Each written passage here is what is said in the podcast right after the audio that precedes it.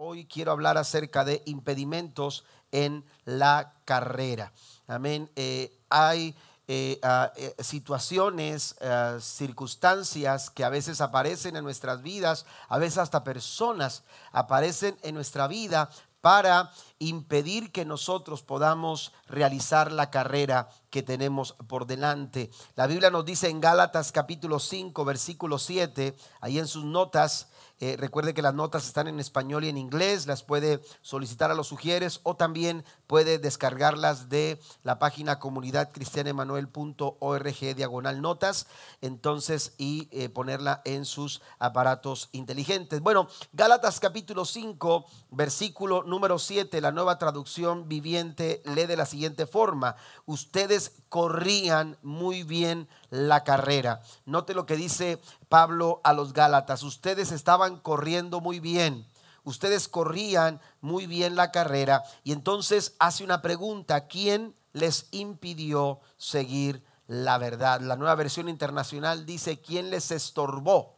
Amén. ¿Quién les estorbó? Ustedes corrían bien, todo parecía ir bien, la carrera parecía ser bastante buena, eh, el transitar parecía no tener mayor dificultad, estaban avanzando, estaban hacia adelante, seguían corriendo como debían de hacerlo, pero de pronto dice Santiago, perdón, dice Pablo, algo, los, eh, eh, algo les, les fue estorbo, algo les impidió seguir la verdad. Pablo aquí se está refiriendo a ese grupo de falsos maestros que se habían infiltrado en la iglesia para enseñar sobre la justificación por medio de la ley. Una, eh, un grupo de personas que todavía se aferraban a las, a, eh, las cuestiones de, judaizantes y que estaban enseñando a otros creyentes, a otros cristianos, eh, a buscar su justificación por medio de la ley y no por medio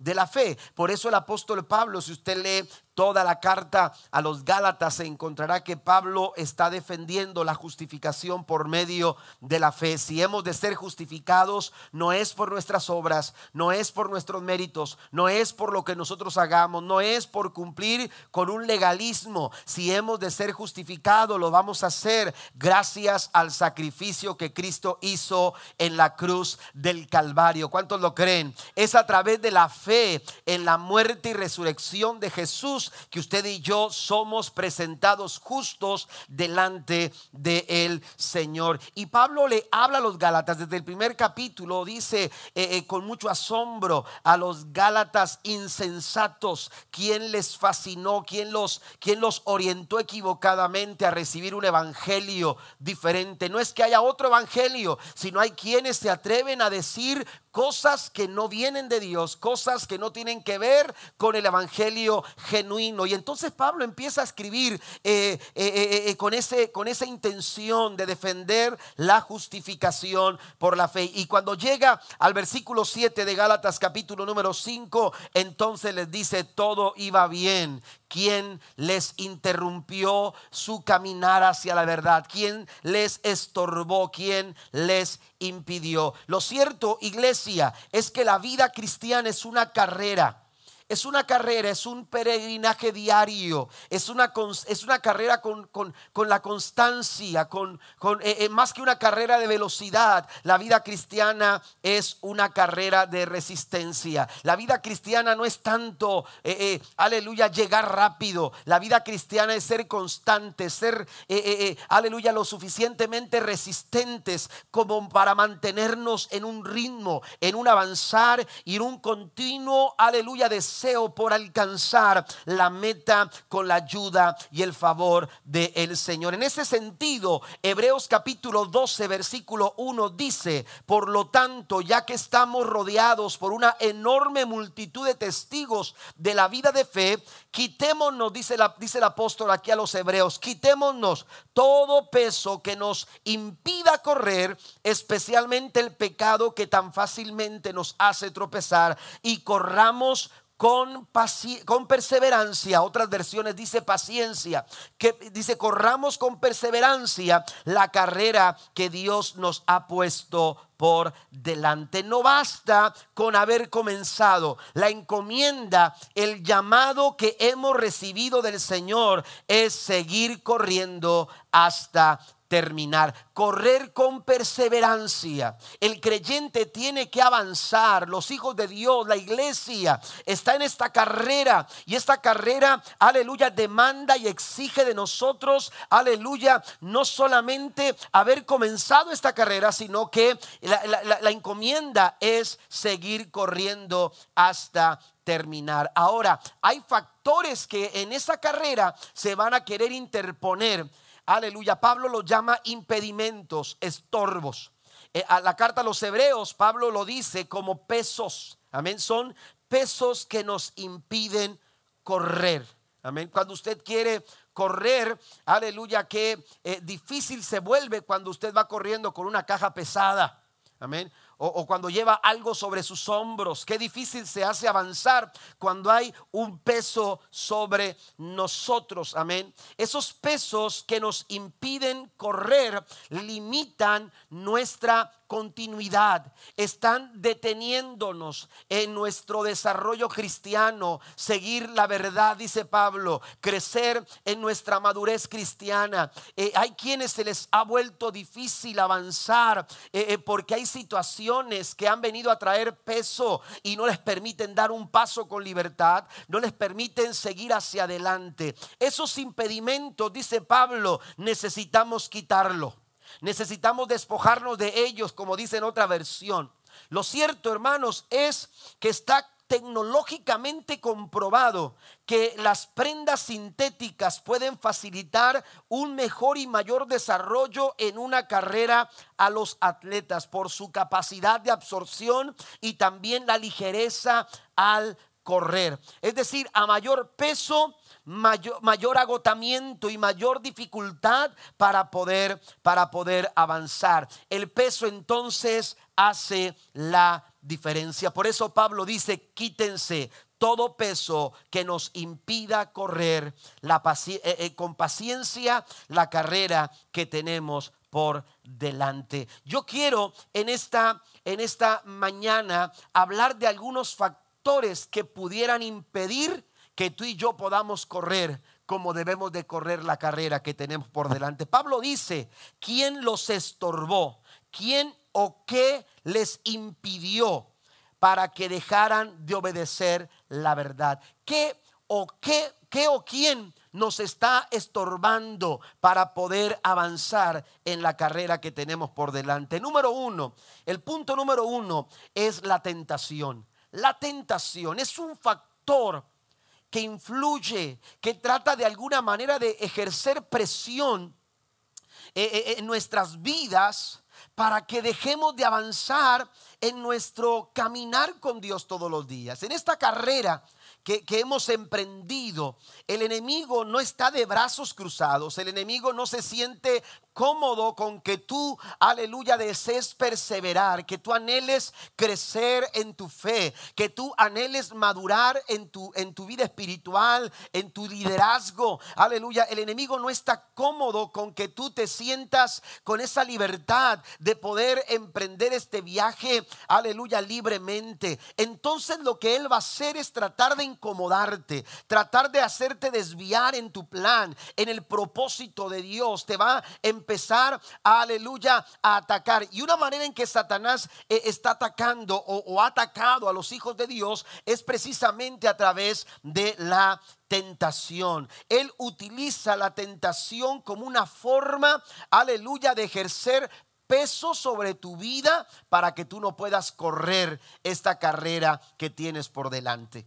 La Biblia nos enseña lo siguiente en Santiago capítulo número 1, versículo 12 en adelante. Dios bendice a los que soportan con paciencia las pruebas y las tentaciones Porque después de superarlas, note esto, note esa palabra, después de superarlas, recibirán la corona de vida que Dios ha prometido a quienes lo aman. Cuando sean tentados, dice, acuérdense de no decir, Dios me ha tentado. Verso 14, la tentación viene de nuestros propios deseos, los cuales nos seducen y nos arrastran. De estos deseos nacen los actos pecaminosos y el pecado cuando se deja crecer da a luz la muerte.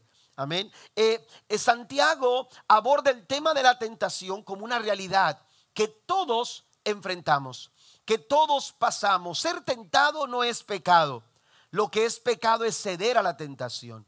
Todos enfrentamos eh, eh, eh, situaciones en las que el enemigo quiere seducirnos con el pecado para que nosotros tropecemos en nuestra carrera, para que no podamos avanzar. Él trata de alguna manera hacernos, hacernos menguar en nuestro deseo de agradar a Dios con nuestra vida, con nuestros pensamientos, con eh, nuestra, nuestro servicio. Eh, eh, él va a tratar siempre de hacernos de alguna manera, aleluya, desviar del plan y del propósito que Dios tiene para nuestras vidas. Pero aun cuando, cuando enfrentamos situaciones como estas, mire que Santiago habla de pruebas y de tentaciones.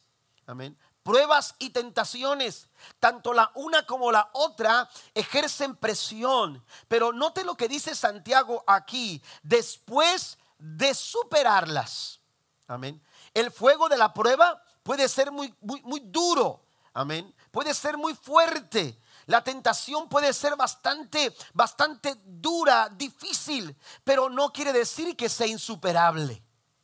No quiere decir que sea insuperable. Santiago aborda el tema entendiendo que la tentación es una realidad, pero también entendiendo que de cada una de esas situaciones, ya sea prueba o tentación, Dios promete que nosotros podemos salir adelante porque Él ha vencido. Y gracias a que Él ha vencido, usted y yo somos más que vencedores. Den un aplauso fuerte al Señor si usted lo cree.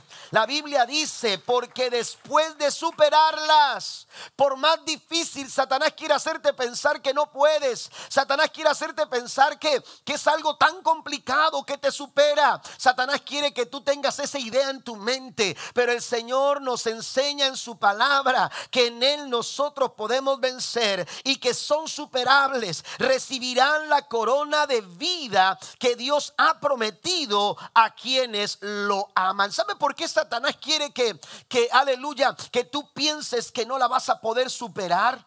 Amén. Porque la tentación, mientras que, mientras que, aleluya, eh, tú estás pensando en tu presente, la tentación está pensando en tu futuro.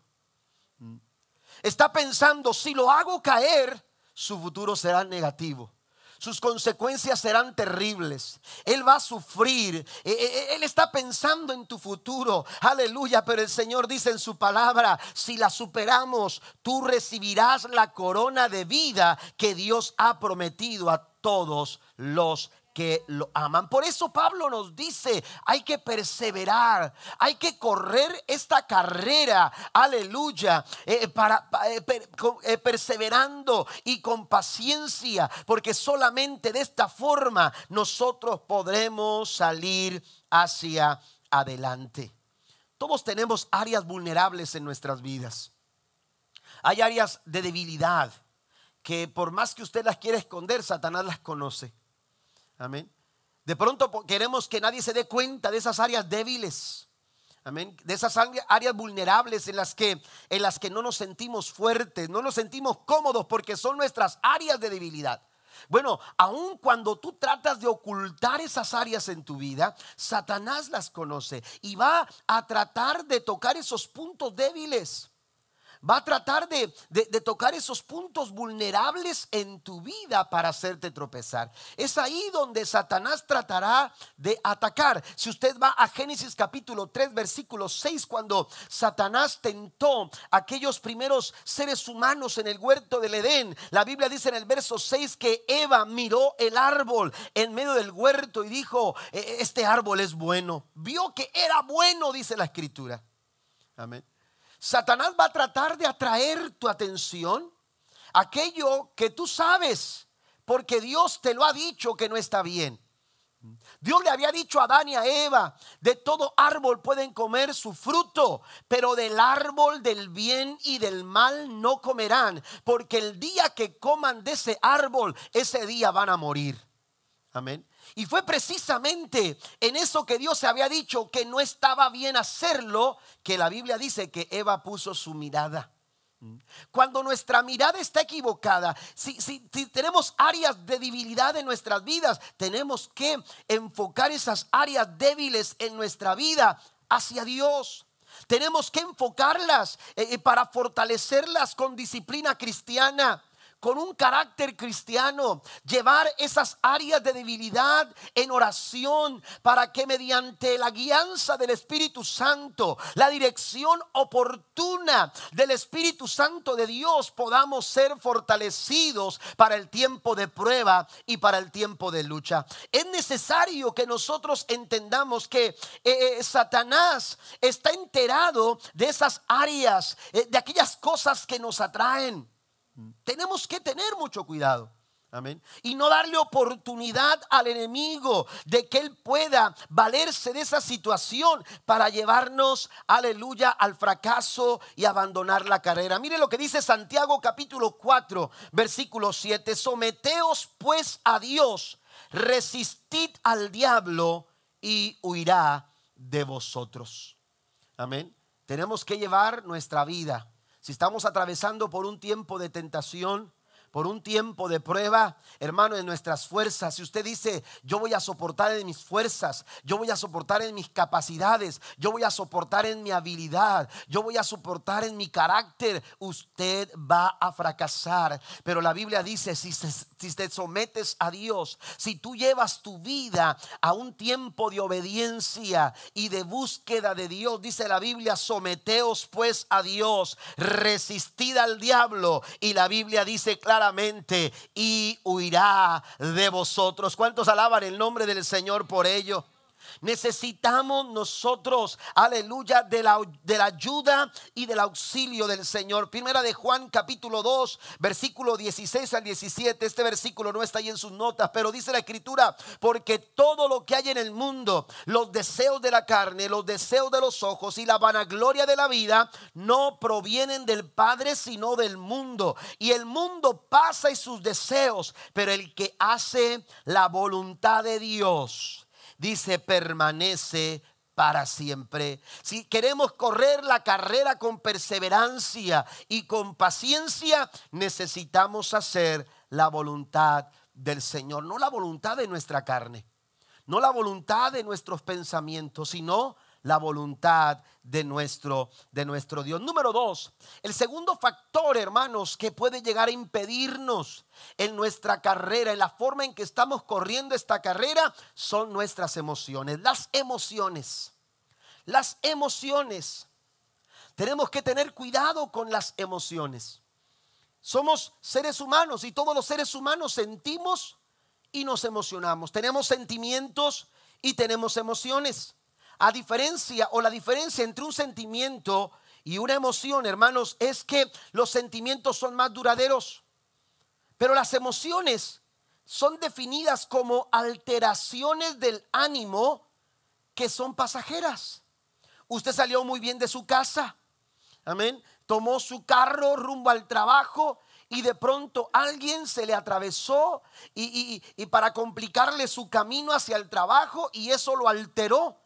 Y entonces cambió su ánimo, habiendo haber salido, habiendo salido de su casa, sin, ninguna, sin ningún problema, sin ninguna eh, eh, eh, mortificación. De pronto trae un carro que se le atraviesa y, que le está complicando su camino y entonces eso lo altera en su ánimo y eso puede llegar, llevarlo a sentir enojo, a sentir ira y entonces usted está pitando el claxon, usted está empezando a, a echar el carro a la persona que va adelante o tratando de esquivar a una persona para cruzar y su forma de manejo cambió completamente. ¿Por qué? Por una alteración de ánimo. Y, no diga, es que el pastor me vio. No, no, no vi a nadie. Amén. Porque así nos pasa. Amén. De pronto somos somos alterados en nuestro ánimo por una circunstancia inesperada. Bueno, esas situaciones, hermanos, bien pudieran ser pesos que no nos están permitiendo correr como debemos.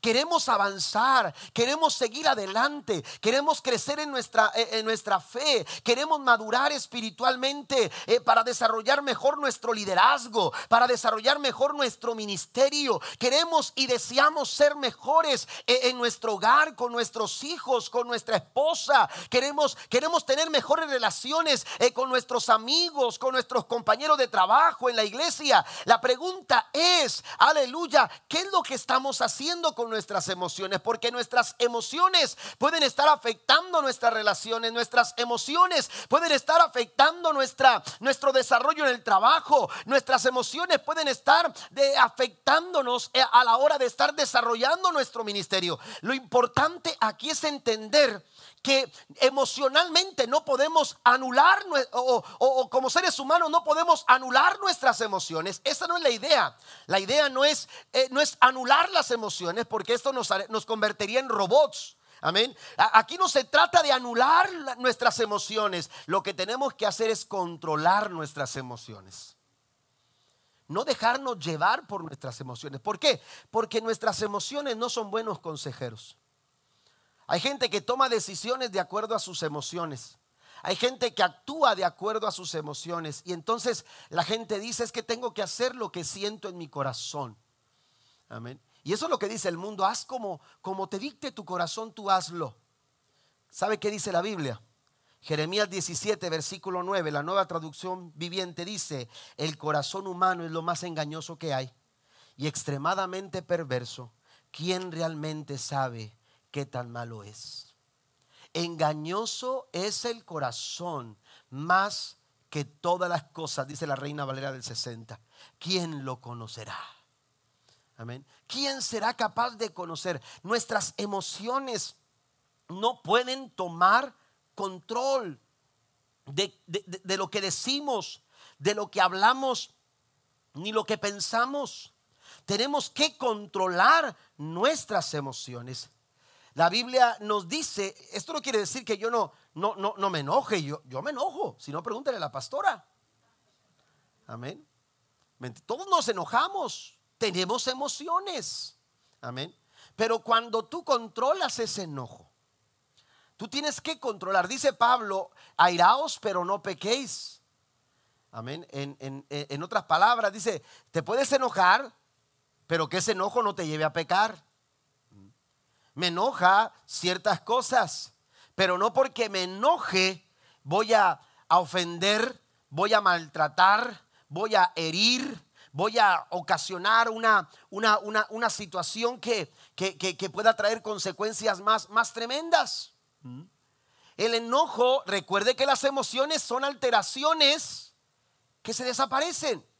Entonces hay que controlar esa emoción. Hay que llevar ese, esa emoción a, control. ¿Por qué? Porque si no lo permitimos, mire lo que puede suceder. Santiago capítulo 1, verso 20 dice, porque la ira del hombre no obra la justicia de Dios. En la ira del hombre, cuando el enojo se convierte en ira. Amén. ¿Verdad? Eh, eh, cuando, cuando eh, el enojo, hermanos, va más allá Amén. de, un simple eh, este, eh, eh, arreglar cuentas y decir, es que pasó esto y tenemos que hacer lo otro, ok. Cuando, cuando el enojo no encuentra acuerdo, cuando el enojo no, hay no permite reconciliación, cuando el enojo no abre la puerta al perdón, entonces en esa clase de enojo, amado hermano, aleluya, no está obrando la justicia de Dios. Amén. No está obrando la justicia de él Señor. Amén. De pronto un día saliste de la iglesia eh, conmovido por, por, los cantos y por la predicación y, este, y, vas a tu casa cantando y diciéndole al Señor, tú eres mi vencedor, eh, victorioso. Y, y oiga, y te sientes, aleluya, tan cercano a esas palabras y emocionalmente hasta estás suspirando todavía mientras estás cenando en tu casa y vas a dormir eh, recordando esa canción que te elevó al cielo y, en la mañana te encuentras a tu jefe llamándote la atención por una situación injusta. Mm. Oiga, eh, eh, ¿cómo, ¿cómo se siente diferente, verdad?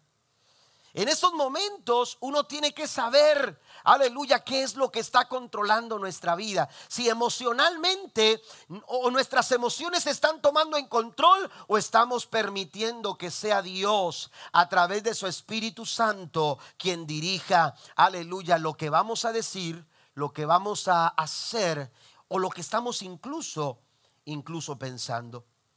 Emocionalmente, hermanos, no podemos no podemos permitir que las emociones tomen el control de nuestras vidas. Mire Romanos capítulo 8, versículo 8 dice, por eso los que todavía viven bajo el dominio de la naturaleza pecaminosa nunca pueden agradar a Dios. Si usted está siendo dominado por las emociones, usted no va a agradar al Señor porque en la ira del hombre la justicia de Dios no está operando. El amor de Dios no está presente.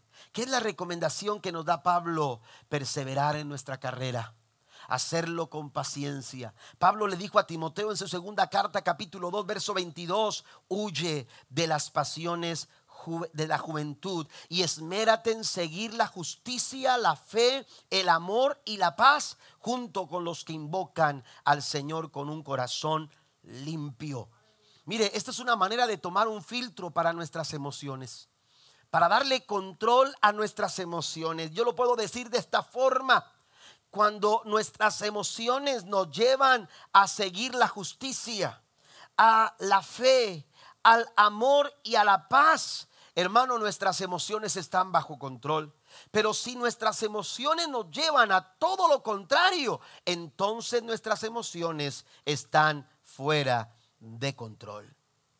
Usted no puede tomar decisiones de acuerdo a sus emociones. Alguien me lo dijo, yo siempre que tengo la oportunidad lo digo, no dejes que tus emociones afecten tus decisiones, porque nos la vamos a ver muy mal.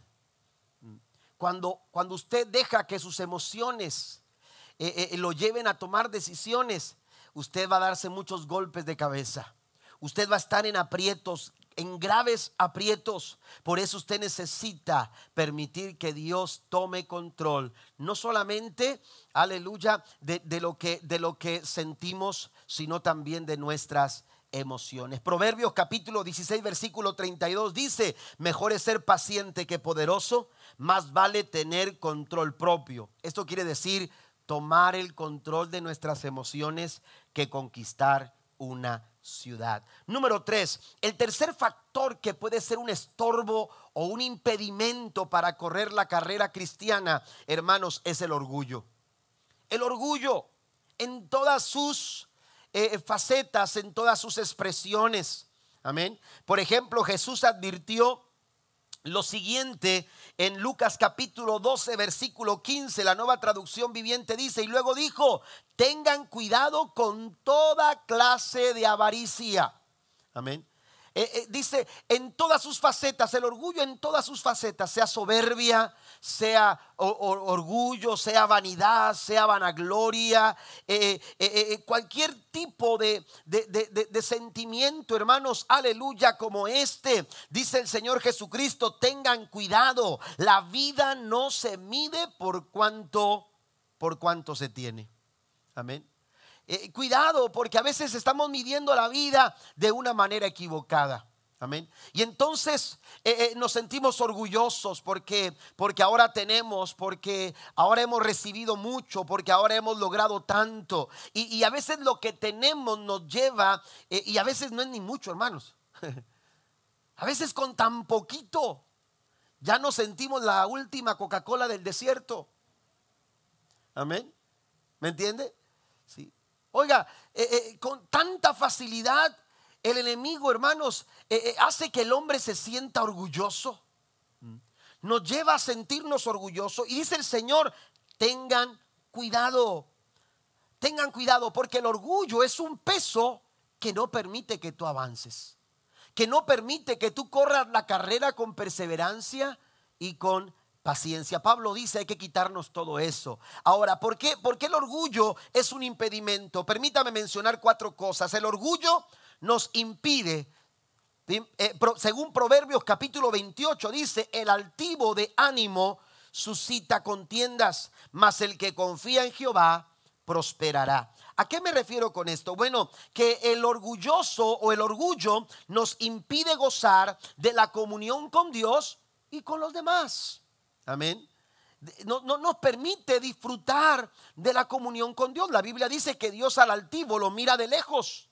Es decir, que una persona orgullosa no puede estar en comunión con Dios, porque Dios no se agrada de una actitud orgullosa. Usted no puede acercarse a la presencia de Dios con una actitud de orgullo, con vanidad, con vanagloria, con soberbia. El Señor mira de lejos a los altivos, pero es al corazón contrito, al corazón que se humilla, al corazón que se quebranta, al corazón humilde, al que el Señor no desprecia. Den un aplauso fuerte a nuestro amado Señor. Es importante entonces entender que el orgullo es un peso que nos impide correr la carrera con perseverancia y paciencia porque no nos permite gozar de la comunión con Dios, pero tampoco de la comunión con los demás.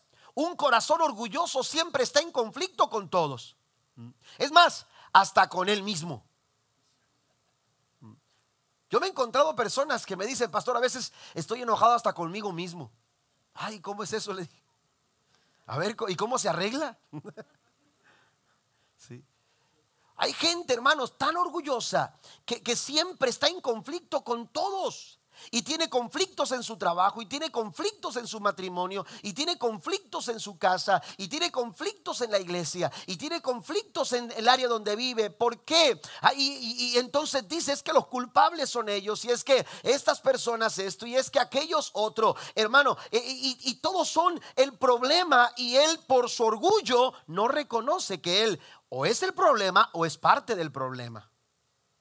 ¿Mm? ¿Me entiende? Tenemos que entender que el orgullo siempre nos lleva a estar en conflicto. El altivo de ánimo suscita contiendas. Siempre va a estar en conflicto. También el orgullo nos impide someternos a la voluntad de Dios. El corazón orgulloso no da lugar, hermanos, aleluya, a la voluntad del Señor. Mire lo que dice el Salmo 10, versículo 4, la nueva versión internacional dice, el malvado levanta insolente la nariz y no da lugar a Dios en sus pensamientos.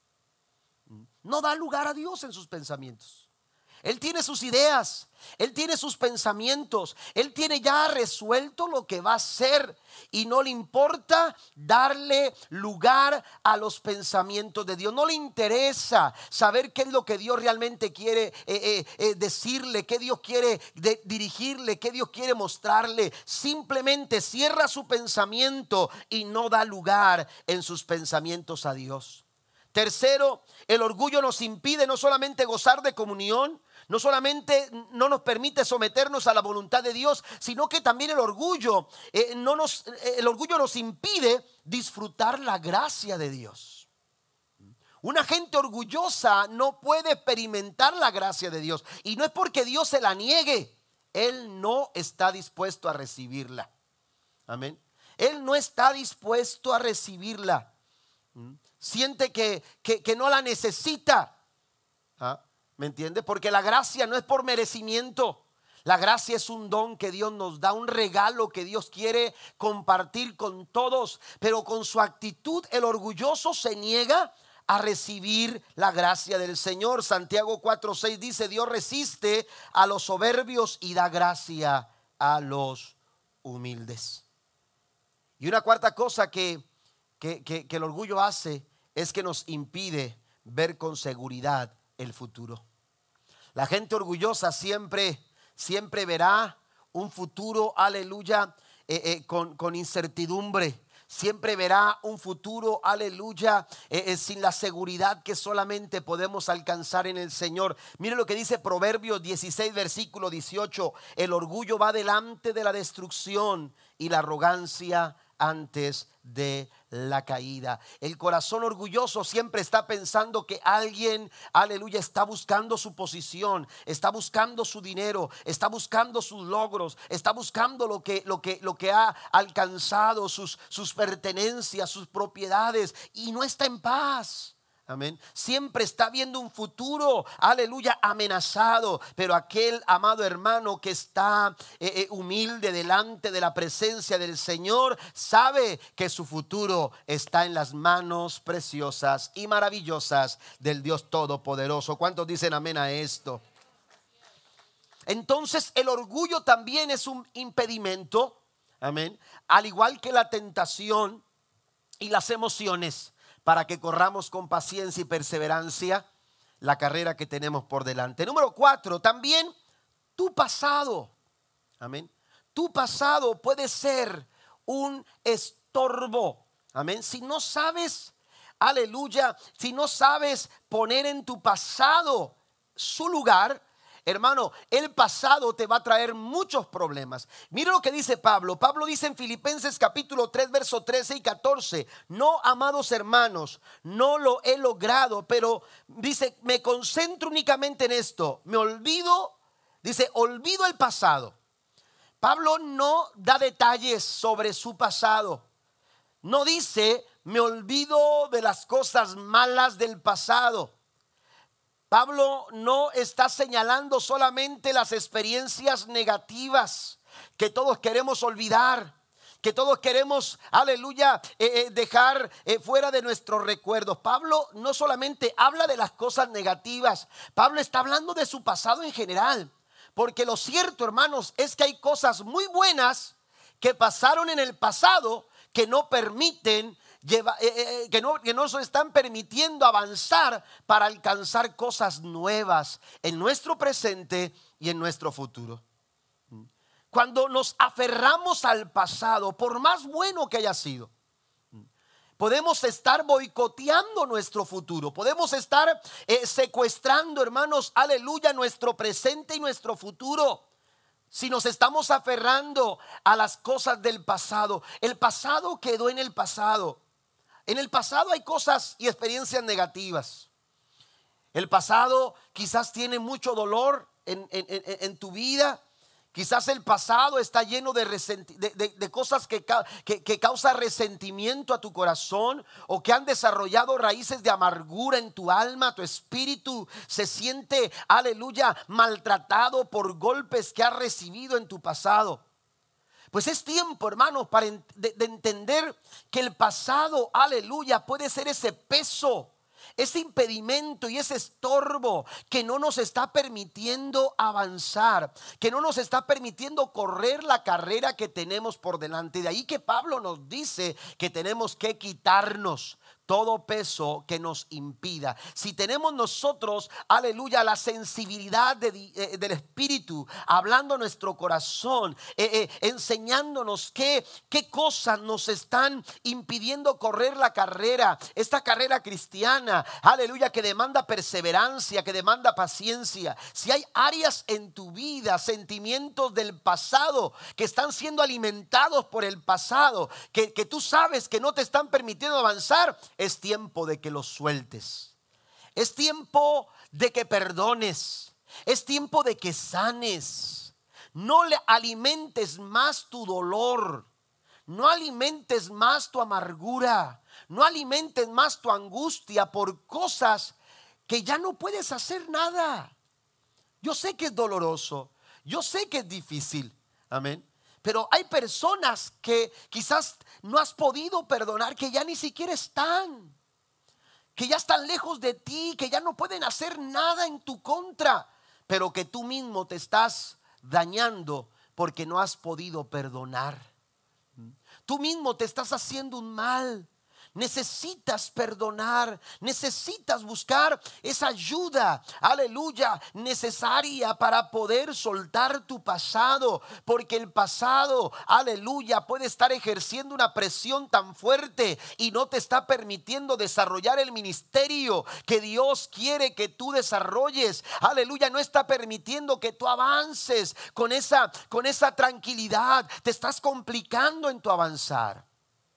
El pasado puede ser un peso enorme que no haya permitido, hermanos, lograr que nos, que, nos está permitiendo lograr que nosotros demos un paso más hacia adelante. Por eso Pablo dice, me olvido de lo que está en el pasado y fijo la mirada en lo que tengo por delante. Y así dice, avanzo hasta llegar al final de la carrera para recibir el premio celestial, el cual Dios nos llama por medio de Cristo Jesús.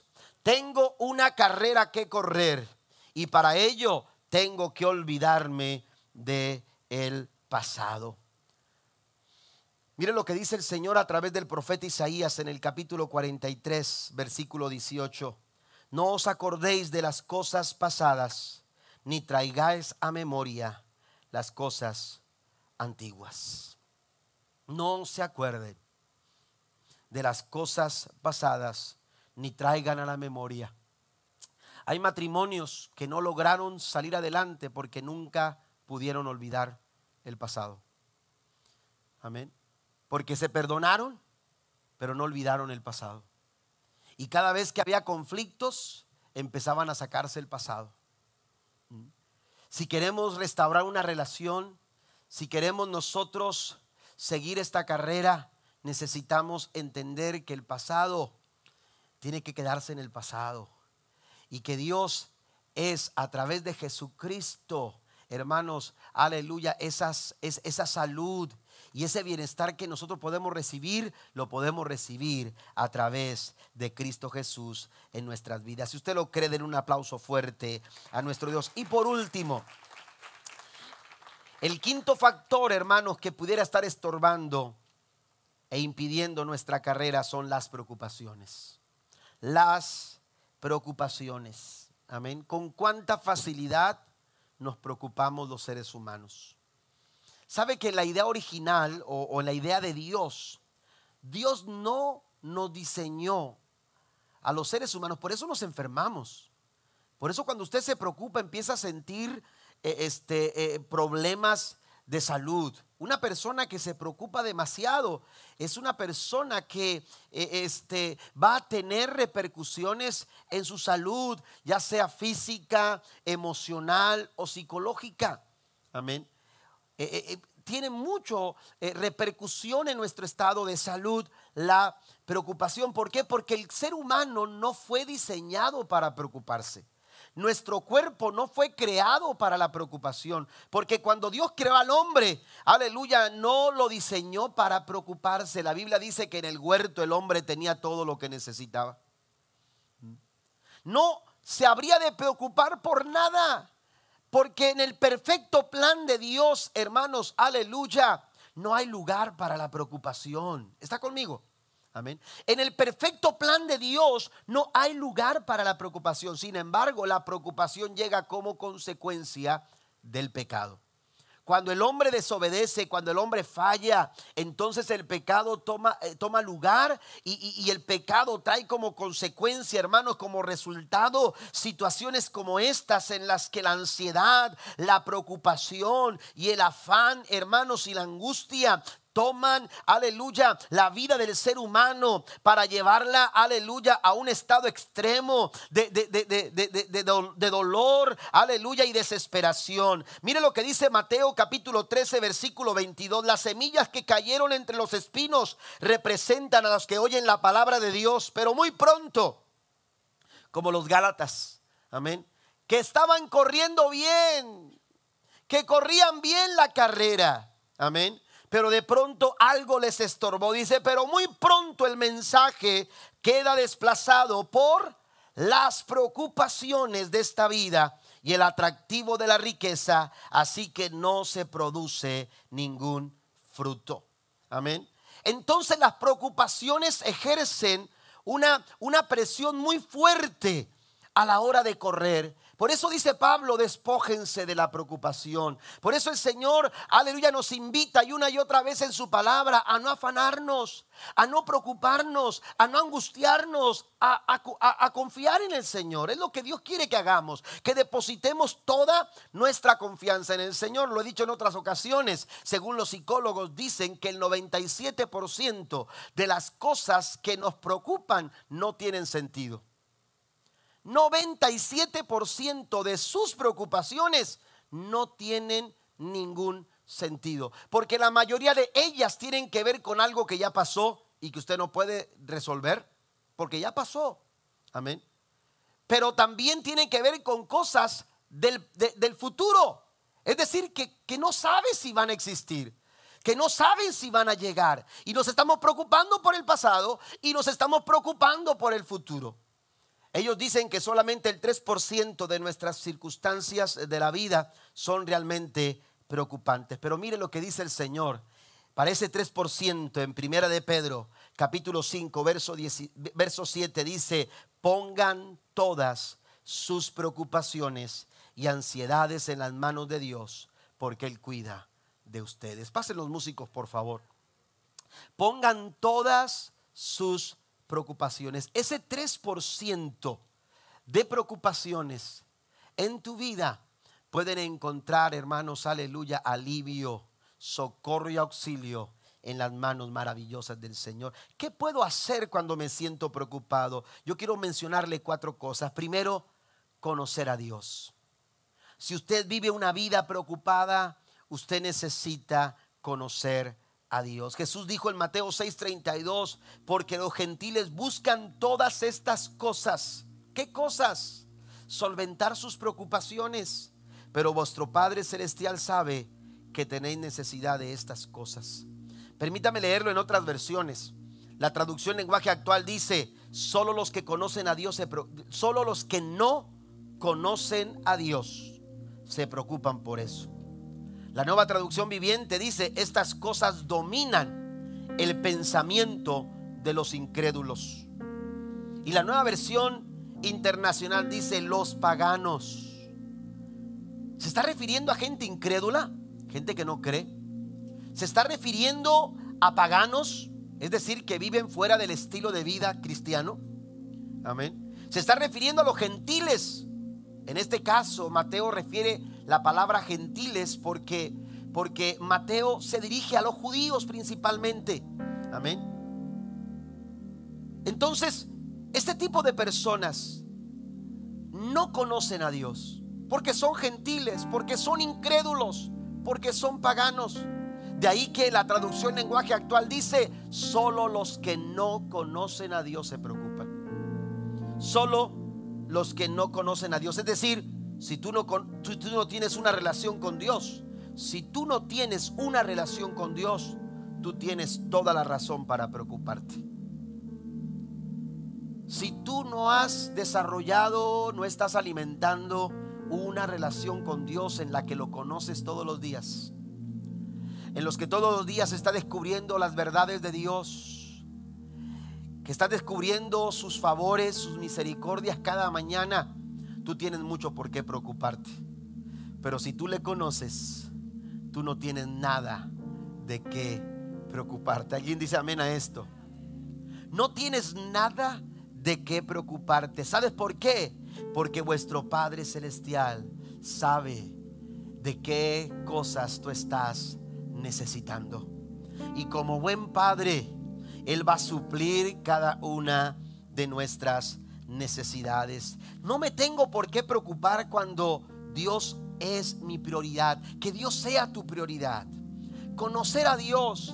Que Dios sea tu prioridad, hermano. También dice Mateo 6:31. Así que no se preocupen ni digan, ¿qué vamos a comer?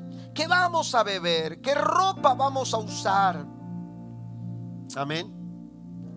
No, no, no se preocupen por estas cosas.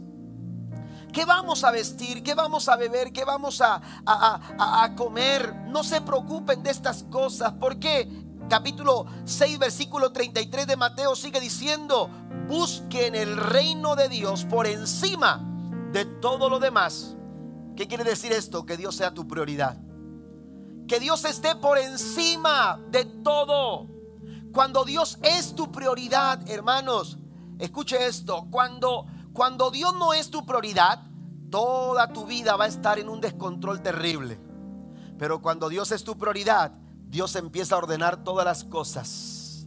Dios empieza a poner en orden tu vida. Dios empieza a poner en orden tus finanzas. Dios empieza a poner en orden tu casa. Dios empieza a poner en orden tu familia. Dios empieza a poner en orden todas las cosas. Porque cuando ponemos a Dios en primer lugar, dice, busquen primeramente el reino de Dios y su justicia. Y todo lo demás vendrá por añadidura. Bendito el nombre de nuestro Dios. Dios pone en orden todas las cosas cuando Dios es nuestra prioridad. Una tercera cosa es vivir un día a la vez. Y esto no es una frase de un coro que todos conocemos, ¿verdad? Esto lo dice la palabra del Señor. Mateo capítulo 6, verso 34 dice, así que no se preocupen por el mañana, porque el día de mañana traerá sus propias preocupaciones. Los problemas del día de hoy son suficientes por hoy. Vivan un día a la vez. No puede resolver lo que no ha llegado. No puede enfrentar lo que todavía no, no, no, viene. Lo que no sabemos si va a venir. Tenemos, es bueno hacer planes. Es bueno pensar en el futuro, pero no dejar que eso nos mortifique. Tenemos que vivir un día a la vez, dice el Señor. Esto va a aliviar nuestra carrera. Esto nos va a hacer correr con ligereza en nuestra carrera. Y por último, confiar en el cuidado de Dios. Quiere dejar de preocuparse, ya no confía en sus fuerzas, ya no confía en su capacidad, ya no confíe en sus habilidades. Deposite su confianza en el cuidado del Señor. El ser humano Confía en sí mismo. Confía en lo que tiene. Hemos pasado años difíciles. Hemos pasado meses complicados. Y uno dice, bueno, ¿cuándo va a parar todo esto? Ahora tenemos problemas de escasez de artículos. ¿Quién pensaría que estaríamos en una situación como esta? Hay una situación de eh, eh, eh, que está viviendo, acabo de escuchar una noticia que el presidente está considerando mandar la Guardia Nacional para ayudar a, este, a distribuir todo lo que no se ha podido distribuir, porque hay artículos estancados que no pueden abastecer a toda la nación. No podemos confiar en el hombre. No podemos confiar en líderes políticos. No podemos confiar en la estabilidad de un trabajo para dejar de preocuparnos. No podemos confiar en nuestra salud. Podemos estar sanos ahorita, no sabemos mañana. Pero a veces depositamos nuestra confianza, hermanos, en todas estas cosas y nos estamos preocupando. Y aun cuando depositamos nuestra confianza en eso, seguimos preocupándonos. Es tiempo de entender lo que dice Primera de Pedro capítulo 5 verso 7. Pongan todas sus preocupaciones y ansiedades en las manos de Dios, porque Él cuida de ustedes. ¿Alguien lo cree? ¿Alguien cree en esta mañana que Dios cuida de nosotros? Venga lo que venga, pase lo que pase. Aleluya, nosotros estamos bajo el cuidado y la protección del Señor. Decía el salmista, debajo de sus alas estaremos seguros. Estaremos seguros debajo de las alas de nuestro ayudador. ¿Y qué resulta? Cuando hacemos estas cuatro cosas, el resultado, Filipenses capítulo 4, versículo 7, así experimentarán la paz de Dios, que supera todo lo que podemos entender. La paz de Dios cuidará su corazón y su mente mientras vivan en Cristo Jesús. Póngase de pie conmigo, por favor, en esta mañana. Dijo Pablo a los hermanos en Galacia, ustedes estaban corriendo bien. Ustedes estaban corriendo bien. Y entonces pregunta, ¿quién les fue estorbo? ¿Quién les impidió? ¿Qué les impidió que siguieran la verdad? Estamos corriendo esa misma carrera de aquellos primeros cristianos Estamos corriendo la misma carrera de aquellos primeros cristianos a los que Pablo les escribió. Los factores pudieran ser los mismos, los factores pueden ser otros. Pero lo cierto, iglesia, es que esa misma pregunta que un día Pablo le hizo a los, a los Gálatas, hoy tenemos que responderla nosotros. Hoy tenemos que responderla nosotros. ¿Qué es? ¿Qué son aquellas cosas? ¿Qué son aquellas aquellos factores que están provocando que, que no corramos la carrera con perseverancia. Mire, hay personas post pandemia que no han logrado retomar su vida, que no han logrado retomar eh, su vida laboral, que se les hace difícil volver a encontrar espacio en algún trabajo que, les dé la, la, confianza o la satisfacción que buscan. Hay gente que tiene mucho temor. Amén. Aun cuando ya se han abierto muchas cosas, estamos ya en una apertura más, más grande. Pero la gente está teniendo dificultades para retomar el ritmo. He escuchado de maestros que dicen, estamos batallando mucho para que los niños vuelvan a las clases. Hay, una situación en la que han aparecido estorbos y impedimentos para que como familia, como personas en la fe, podamos retomar el camino. Dice Pablo, es tiempo de reconocerlas, pero es tiempo de despojarnos de ellas. ¿Qué es lo que te está deteniendo? ¿Temor? Esta mañana hay que despojarse del temor. Orgullo hay que despojarse del orgullo. Preocupaciones, hay que despojar, hay que quitarnos ese saco de preocupaciones, hermanos, que traemos sobre nuestros lomos porque no podemos correr con perseverancia de esta manera. Cierre sus ojos en el nombre del Señor. Cierre sus ojos. Hebreos capítulo 12. Versículo 1 y 2 dice, por eso debemos dejar de lado el pecado que es un estorbo pues la vida es una carrera que exige resistencia. Pongamos toda nuestra atención en Jesús, pues de Él viene nuestra confianza. Y Él es quien hace que confiemos cada vez más y mejor. Jesús soportó la vergüenza de morir clavado en una cruz porque sabía que después de tanto sufrimiento sería muy feliz y ahora está sentado a la derecha del trono de nuestro de nuestro Dios. Tenemos que deshacernos de todos aquellos factores, de todos aquellos impedimentos.